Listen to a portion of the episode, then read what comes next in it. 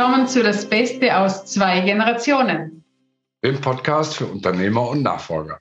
Mit Alex Deitermann und Manuela Ederer. Es ist super schön, dass du heute wieder mit dabei bist und reinhörst. Ja, herzlich willkommen. Und äh, das heutige Thema ist äh, Nachfolge ist das clevere Gründen. Ja, da bin ich gespannt, was du alles mitgebracht hast, Alex. Ja, ich habe zunächst ja die These mitgebracht. Nachfolge ist das clevere Gründen. Wir leben ja in einer äh, Start-up-Welt in Deutschland, werden ja Start-ups sehr stark gefördert. Es gibt jedes Jahr etwa 550.000 Start-ups und davon sind etwa 220.000 Vollzeit-Unternehmen, also keine Nebenerwerbsgründungen.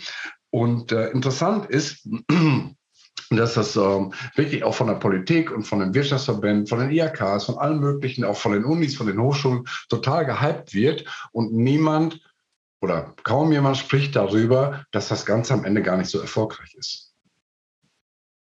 Und das möchte ich gerne heute zum Thema machen, denn nach drei Jahren existieren 80 Prozent der Startups schon nicht mehr. Und nach zehn Jahren ist die Überlebensquote auf unter einem Prozent gesunken. Das heißt, 99,x Prozent der Startups überleben die ersten zehn Jahre nicht. Und da ist natürlich die Frage, ist das sinnvoll? Denn das ist ja nicht nur Geld, das da verbrannt wird, sondern wir wissen, dass in Deutschland leben wir in einer Kultur, wo zum Beispiel eine Insolvenz auch jemandem das ganze Leben anhängt, so nach dem Motto, guck mal hier, der ist schon mal pleite gegangen. Und jemand hat das vielleicht auch ganz schwer, wieder auf die Beine zu kommen, insbesondere wenn noch eine Privatinsolvenz äh, hinterhergezogen wird. Und deshalb ist meine These, ähm, dass es vielleicht günstiger ist, ein Unternehmen zu übernehmen, als eins zu gründen. Und vielleicht noch mal ganz kurz ähm, auf, die, auf die Gründe, warum scheitern eigentlich Startups so häufig? Weil das ist ja erstmal eine beeindruckende Zahl und gut ist auch zu sehen, ja, warum passiert denn das? Was ist eigentlich der, der Grund dafür? Und der erste Grund ist aus meiner Sicht eine mangelnde Kapitalausstattung. Viele Startups schaffen es nicht, so viel Geld einzusammeln oder auch ein Gründer hat natürlicherweise, wenn er nicht einen entsprechenden familiären Hintergrund hat, auch nicht das Geld, um einen langen Zeitraum auch vielleicht eine Durchstrecke mal überstehen zu können. Das heißt, irgendwann geht die Liquidität aus. Und ähm, das ist der alte Kaufmannsspruch. Liquidität geht vor Rentabilität. Ich kann noch das schönste Geschäftsmodell haben. Wenn ich es nicht durchhalte, bis ich Geld verdiene oder auch mal eine Krise überstehen kann, ist mein Unternehmen tot. Wenn ich die Gehälter nicht mehr zahlen kann oder die Miete nicht mehr oder die Sozialversicherungsbeiträge oder die Steuern beim Finanzamt, die Sozialversicherung, also die äh, Lohnsteuer, dann ist eben Ende Gelände.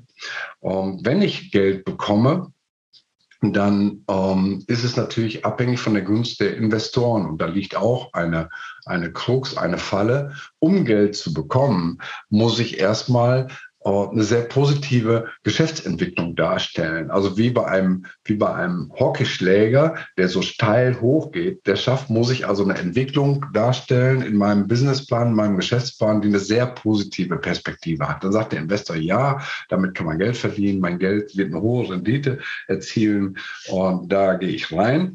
Und nachdem dann das Invest erfolgt ist, ist es so, dass meistens dieser Hockeystick gebrochen werden muss. Die Kurve der Entwicklung ist also flacher. Und dann sagt der Investor, hm, das ist ja gar nicht so toll, wie ich dachte. Und ob ich jetzt noch nachinvestiere, ist die Frage. Und wenn das nicht mehr tut und es läuft ihm noch nicht so toll, dann ist eben genau der Punkt gegeben, dass es nicht mehr weitergeht. In jedem Fall ist man bei vielen Startups abhängig von Menschen, die das Geld investieren und man weiß nicht, wie die in ein, zwei, drei Jahren reagieren, auch wenn sie heute positiv und optimistisch sind. Und äh, das führt noch zu einem weiteren Punkt. Wenn, auch wenn Startup erfolgreich ist, dann ist es häufig so, dass die Investoren eben auch da ihre Tricks haben und sich dann das Unternehmen komplett unter Nagel reißen, entweder indem sie eine Kapitalerhöhung machen oder schon in die Beteiligungsverträge reingeschrieben haben, dass es eine sogenannte Mitverkaufsverpflichtung gibt. Auch das habe ich selber schon mal erlebt und einen Vertrag abgelehnt, in dem nämlich steht, dass ein Minderheitsgesellschafter die Anteile des Mehrheitsgesellschafters, meistens sind das die Gründer, mitverkaufen darf, wenn er das so möchte. Das heißt, die Firma wird zu irgendeinem Zeitpunkt verkauft, obwohl ich das eigentlich als Gründer vielleicht gar nicht will und sie gehört plötzlich jemandem anders und ich werde, wenn ich Pech habe, im Butterbrot ähm, abges abgespeist. Letzter Punkt, warum äh, scheitern Startups? Ähm, es liegt auch häufig an den Leuten. Das heißt, wir haben oft mit unerfahrenen Teams zu tun, die zu viele Fehler machen, die noch keine Erfahrung haben, wirklich im Geschäftsleben, äh, die den administrativen Aufwand total unterschätzen eine Firma überhaupt zu entwickeln und aufzubauen. Und manchmal gibt es auch, das muss man leider auch sagen, Menschen mit der falschen Motivation, die gar nicht unternehmerisch tätig sein wollen, sondern die einfach erstmal einen Arbeitsplatz haben wollen, wenn sie von der Uni kommen, die in der Nähe bleiben wollen. Irgendwelche Gründe, die aber mit dem Erfolg eines Unternehmens nichts zu tun haben. All das sind Punkte, die man wissen sollte, bevor man ein Unternehmen gründet. Die Risiken sind nicht unerheblich. Auf der anderen Seite der Medaille haben wir ähm, nicht jedes Jahr, aber augenblicklich aktuell 2023 den Statistiken nach 190.000 Unternehmen, bestehende Unternehmen, die Nachfolger suchen oder eine Nachfolgerin. Und das sind oft Unternehmen, die ein tolles Geschäftsmodell haben, die laufende Umsätze haben und Erträge, nur sie haben keinen, der die nächste Generation abbildet und übernimmt. Und da ist eben mein Plädoyer, ähm, macht euch auf die Suche, ihr potenziellen Gründer und Unternehmerinnen, und guckt mal, ob es nicht eine bestehende Firma zur Übernahme gibt, wo eure Idee, euer Geschäftsmodell in einen bestehenden Rahmen reinpasst. Das erhöht die Chancen gewaltig, dass eure Geschäftsidee tatsächlich auch erfolgreich wird und es minimiert die Risiken und dazu besteht die Chance, dass ihr sehr schnell wirksam werdet und auch sehr schnell profitabel, weil ihr nicht alles rund um eure Idee, das was an administrativen Erfordernissen alles neu zu entwickeln ist, gar nicht neu machen müsst, sondern oh, es alles schon da ist. Und am Ende, das ist kein unwesentlicher Vorteil, nach meiner Erfahrung ist es einfacher, eine bestehende Firma zu kaufen, als eine neue zu finanzieren. Wenn ihr nicht wirklich diese eine super tolle Geschäftsidee habt, wo jeder Investor sagt, Mensch, auf die Idee hätte ich eigentlich selber kommen müssen. Das ist ja, ist ja so sicher wie das Arm in der Kirche, dass dieses Ding hier fliegt. Und dann ist die Wahrscheinlichkeit ähm, nicht so groß, dass ihr das Geld einsammelt in der Höhe, wie ihr es braucht, zumindest nicht im ersten Schritt. Und ein bestehendes Unternehmen, das solide Bilanzen vorweisen kann, ist auch solide finanzierbar mit ganz normalen Banken und auch mit äh, nicht zu viel Eigenkapital. Und äh, da kann man noch mal gesondert darauf eingehen, zum Beispiel auch durch ein, äh, ein Verkäuferdarlehen, wenn der äh, Verkäufer auch daran interessiert ist, dass entsprechend weitergeht. Ja, die Frage ist, wie kommt man dann an solche Firmen, ähm, wenn man den Weg gehen möchte und eine Übernahme eine Nachfolge einem, einem Startup vorzieht. Und da sind meine Vorschläge zunächst mal über den, die äh, Industrie- und Handelskammern zu gehen oder die Handwerkskammern. Es gibt Unternehmen, die ähm, Firmen vermitteln, sogenannten M&A. Äh, Boutiquen, also Merger and Acquisition, Kauf und Verkauf von Unternehmen. Es gibt Unternehmensbörsen im Internet, wendet euch an Steuerberater, die in der Regel auch an den Firmen ganz nah dran sind und auch Banken ähm, haben in der Regel einen ganz guten Überblick, wo vielleicht ein Nachfolger äh, passend wäre für die Branche oder den Bereich, für den ihr euch interessiert. Auch Branchenverbände können da weiterhelfen. Ähm, entwickelt auf jeden Fall Fantasie, macht ein Brainstorming und guckt mal, in welchen Kontext eure Idee reinpasst. Guckt auch ein bisschen über den Zaun und ähm, macht das nicht eins zu eins abhängig äh, von dem, was ihr auf den ersten Blick seht. Geht damit ein bisschen Kreativität und Fantasie ran. Nicht zu unterschätzen ähm, sind natürlich auch Social Media und Online-Portale. Äh, zum Beispiel äh, LinkedIn ist eine gute Plattform, auch da einfach mal eine Idee zu platzieren. Und vielleicht schmunzelt jetzt der eine oder andere, auch die klassische Kleinanzeige, ein Inserat in der Tageszeitung ist, wenn man ein Unternehmen sucht, ähm, nicht irrwitzig, weil es gibt eine Menge Leute, die noch Zeitung lesen, auch in Papierform. Und manch Interessent ist schon aufmerksam geworden oder manch Unternehmer schon aufmerksam geworden auf eine tolle Anzeige eines äh, potenziellen Mitarbeiters oder in dem Fall äh, Nachfolgers, der sich traut, um einfach mal in der Zeitung äh, zu, zu annoncieren. Ja, nochmal, wo liegen die Vorteile? Ähm, man übernimmt bestehende Strukturen und Prozesse in einem Unternehmen. Es ist bestehendes Geschäft da, bestehende Umsätze, Erträge und Gewinne. Ähm, es sind bestehende Ressourcen da, sprich Mitarbeiter, äh, Kunden, äh, Lieferantenstrukturen. höhere Geschwindigkeit, geringes Risiko, haben wir alle schon gesagt. Und äh, last but not least, um die Empfehlungsreihe abzuschließen, ähm, was sind die konkreten Schritte, um sowas in Gang zu setzen? Das allererste ist aus meiner Sicht eine Zielklarheit die Frage zu stellen, was will ich eigentlich wirklich? Eine Idee zu haben oder ein Konzept oh, ist ja das eine. Wenn ich einen Businessplan schreibe, wenn ich das Ganze verschriftliche, wird schon vieles klarer. Und wenn man sich dann noch dazu fragt, warum will ich das eigentlich oder noch besser, wozu soll das denn gut sein? Wenn ich das verschriftliche, dann wird diese Idee so viel konkreter, dass ich sie auch einem dritten oder einem vierten überzeugend vortragen kann. Und je detaillierter die Beschreibung ist, je stärker ich das visualisiere und auch, wer uns kennt, Emanuela und ich, weiß, dass auch dann äh, in dem Zusammenhang das Stichwort Dankbarkeit hier wieder auftaucht, ins Gefühl gehe, praktisch das schon realisiert zu haben, desto größer ist die Wahrscheinlichkeit, dass es tatsächlich auch passiert und dass man so ein Unternehmen findet. Vierter Tipp ist, geht daran ähm, mit einem Kann, mit einer Offenheit für alles, was auf euch zukommen kann, anstelle eines Muss, dass ihr genau das umsetzen wollt und glaubt, das zu müssen, was ihr euch ursprünglich mal vorgestellt habt. Äh, seid flexibel, seht in jeder Chance, die auftaucht, eine, eine Möglichkeit, auch wenn sie auf den ersten Blick vielleicht nicht passt, guckt tiefer. Ähm, checkt, welche Möglichkeiten noch dranhängen, die man vielleicht eben auf den ersten Blick nicht sieht.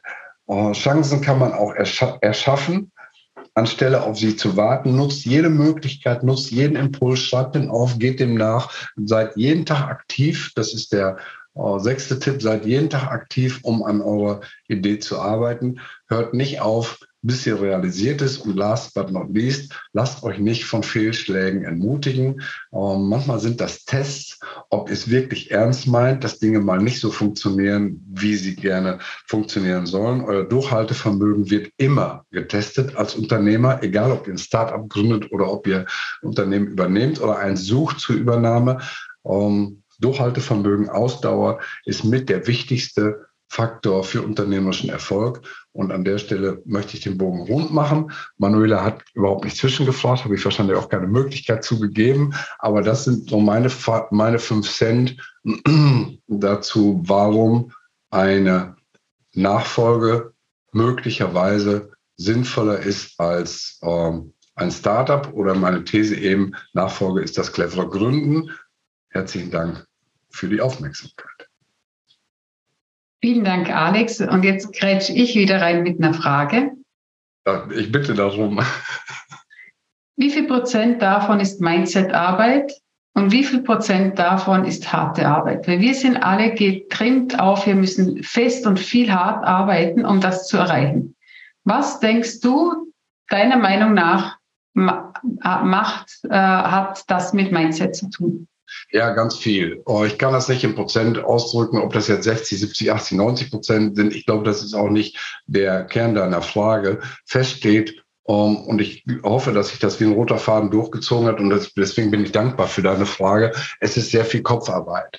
Und uh, ja, wenn ich eine Idee habe und ich brenne dafür, nehmen wir an, uh, ich bin Student, um, ähm, bin noch an der Uni oder nicht mehr oder wie auch immer und habe jetzt ein ganz tolles Konzept, eine Idee, dann ist es häufig so, dass man eben nur den Fokus auf diese eine Möglichkeit hat, was ja auch gut ist, sich zu konzentrieren. Aber man sieht rechts und links daneben nichts. Und allein dieses Öffnen für neue Möglichkeiten ist schon eine Frage des Mindsets. Bin ich bereit dazu, bin ich nicht bereit dazu, sich mit anderen Dingen auseinanderzusetzen, die vielleicht nicht der eigenen Ideenwelt entsprechen, ist eine Frage des Mindsets. Gespräche zu führen, in welcher in welcher Erwartungshaltung, mit welchem Anspruch, mit welcher Selbstverständlichkeit ich Leuten gegenübertrete, die auf diesem Weg ähm, zu mir kommen oder zu denen ich komme, ist alles eine Frage des Mindsets. Also es geht ganz, ganz viel um, um Einstellung, um äh, ja, das, was du unter dem englischen Begriff Mindset eben auch zusammenfasst, um die eigene Persönlichkeit, um das eigene Denken, um das eigene Fühlen, um das eigene Handeln. Das ist ja ein Komplex, der äh, zusammenspielt wie, ein, wie in einem Getriebe verschiedene äh, Zahnräder. Und deswegen kann ich nur sagen, ja, ähm, ein Unternehmen zu gründen oder zu übernehmen, wie auch das Leben als Unternehmer selbst, ist eine ganz große Mindset-Frage oder ist zu einem sehr starken Teil beeinflusst durch Mindset. Ja, dann äh, sind wir schon wieder am Ende des Podcasts angelangt. Wir freuen uns, wenn wir dich inspirieren durften, nochmal darüber nachzudenken, was Startup-Unternehmen sind, ob das Sinn macht oder ob du sagst, hey, also auch wenn du jetzt gerade in einem Generationenwechsel bist und mit dem Hintergedanken spekulierst, ähm, ein Unternehmen zu übernehmen oder neu zu gründen. Ich kann dir nur eins sagen, ich habe äh, beides gemacht. Also ich habe einen Generationenwechsel hinter mir, der nicht stattgefunden hat und gründe, habe mein eigenes Unternehmen vor acht Jahren gegründet und ich kann dir sagen, das Familienunternehmen hat die riesen, riesen, riesengroße Vorteile, weil es schon diese Grundstruktur hatte und ich auf das was aufbauen konnte. Und es standen auch finanzielle Mittel zur Verfügung, die, die klar waren, es gibt, ich kann mir ein Gehalt ausbezahlen, ich kann Marketinggeschichten machen. Was bei der eigenen Unternehmensgründung natürlich dann ist, entweder ich habe das Geld auf der Seite und investiere mein Privatgeld oder ich, äh, ich, ich habe schon Aufträge, die am Laufen sind. Und ansonsten geht es halt darum, zu, mit den Banken zu besprechen und, und Neues machen. Es hat beides seine Vor- und Nachteile. Doch die Übergabe, also wenn es ein Unternehmen gibt, was zu Unternehmen übernehmen ist in dieser Branche, dann würde ich wirklich äh, mir die richtigen Partner an die Seite holen, mit dem liebäugeln und diese Variante bevorzugen. Also das ist jetzt meine Erfahrung, die ich gemacht habe. Und ich kann euch wirklich dabei motivieren. Doch eines möchte ich euch nahelegen, macht das nicht alleine. Holt euch Partner an die Seite, geht mit denen diesen Weg, denn dieser Weg ist auch wie beim Startup kein einfacher Weg. Doch wenn es der Weg des Herzens ist, ähm, wird er gelingen. Ja, danke für den Tipp. Uh, Manuela, das hört sich vielleicht manchmal an, als wenn wir Werbung für uns selbst machen.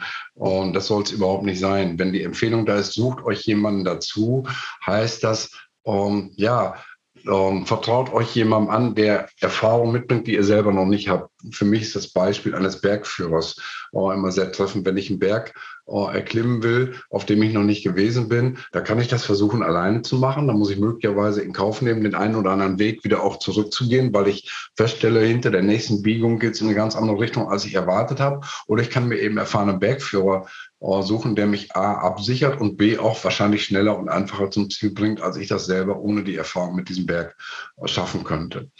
Was aus meiner Sicht dabei ganz wichtig ist, ich glaube, wenn man mal von einem ja, Durchschnitt ausgeht. Von, von ganz normalen Studenten, die Licht hinter der Brille haben, also clever sind und eine tolle Idee mitbringen, die trauen sich vielleicht selber zu, so ein Start-up zu gründen, aber vielleicht gar nicht schon bestehendes Unternehmen zu übernehmen. Das ist vielleicht so weit weg für die, dass sie sagen, Unternehmer, und da ist schon ein Laden, der hat, keine Ahnung, 20, 30, 50 oder so, noch mehr Mitarbeiter. Wie soll ich denn übernehmen? Ich kleines Licht.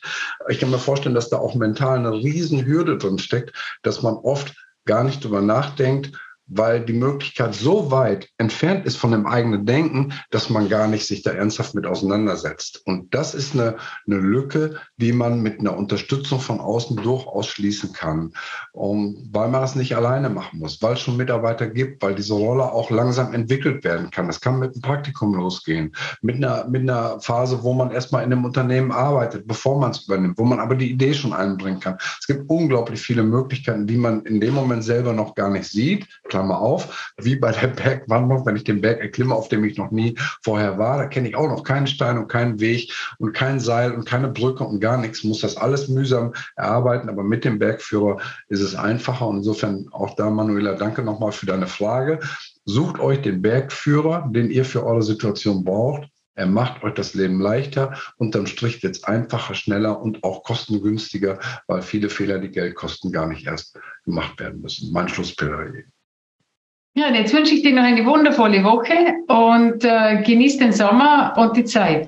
Alles Liebe, die Manuela. Dankeschön und das hört sich vielleicht an wie ein Abschied bis zum März, aber wir sehen uns wieder und hören uns wieder in der kommenden Woche. Tschüss. Tschüss.